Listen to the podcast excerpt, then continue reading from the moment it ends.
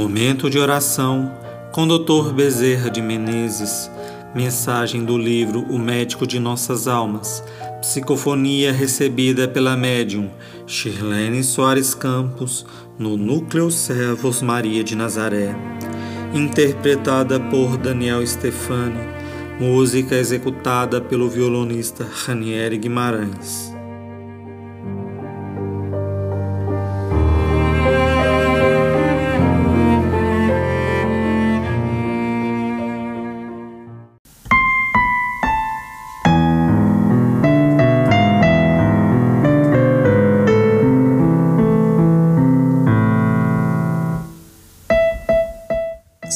Salário da luz. Todas as criaturas na Terra buscam trabalho com rendimento. Recebem o salário, recebem as condições adequadas ou ínfimas para sua sobrevivência. O certo é que, de uma forma ou de outra, todas as criaturas vivem de um salário. Além do salário, que lhes mantém o corpo físico, o conforto da casa, a possibilidade de alimentação, existe também aquele salário paralelo, que é o salário espiritual, que é o salário da luz. E para aqueles, meus filhos, que vivem no erro, naquilo que chamamos pecado de todos nós, uns mais, outros menos, mas, invariavelmente, todo ser humano está sujeito a erros. O salário do pecado é a loucura, o desespero, o mergulhar em sofrimentos atrozes.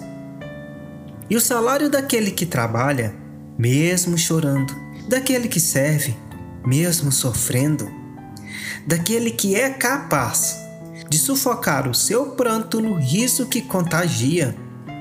Esse recebe o salário da paz, do amor. Mesmo que não sinta essa paz no seu interior, a paz o envolve. É a paz da consciência reta, é a paz do dever bem cumprido, é aquela paz interior que nos dá realmente a segurança para caminharmos para continuarmos a caminhada.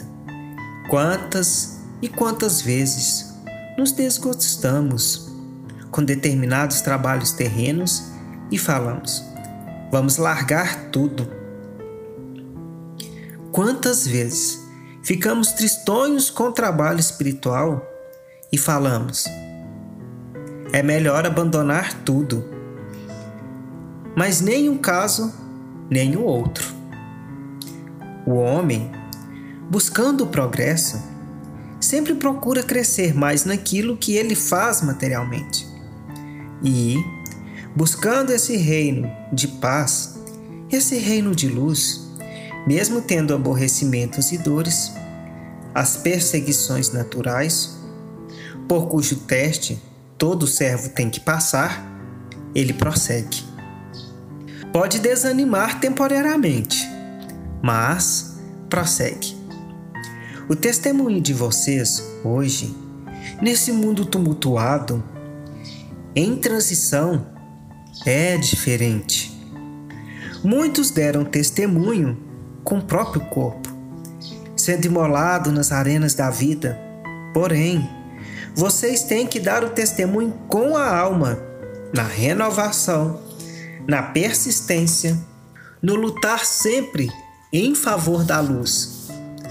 Não se deixarem atemorizar nunca pela sombra, porque a sombra também cansa de lutar. Vocês têm que contar com isso. Se a luz retrocede, a sombra avança. Se a luz avança, a sombra retrocede. Mesmo que venham novos golpes, mesmo que venham novas situações, Continuem lutando, meus filhos. Porque no plano espiritual, a mesma guerra existe. Pensam vocês, por acaso, que as nossas colônias estão protegidas contra a invasão das sombras? Não. Elas são rodeadas permanentemente por falantes e falantes de entidades sofredoras. E mesmo muitos daqueles que estão abrigados na colônia, se quiserem atender ao chamado da sombra, os portões se abrem e eles voltam a mergulhar nas sombras do sofrimento. A luz nós escolhemos. Muitas vezes a sombra nos escolhe. Mas a partir do instante em que mantemos firmeza, decisão nos objetivos superiores a serem alcançados, a sombra nada pode. Aprendam a confiar na luz, meus filhos. Aprendam a não se desesperar diante das adversidades. Caminhem resolutamente na senda do bem, confiantes de que Jesus é por nós. E não adianta ninguém ser contra nós, porque se perdemos uma batalha, vamos ganhar dez. Vocês assim têm que pensar, porque aquele que aceita a derrota é porque já está derrotado dentro dele.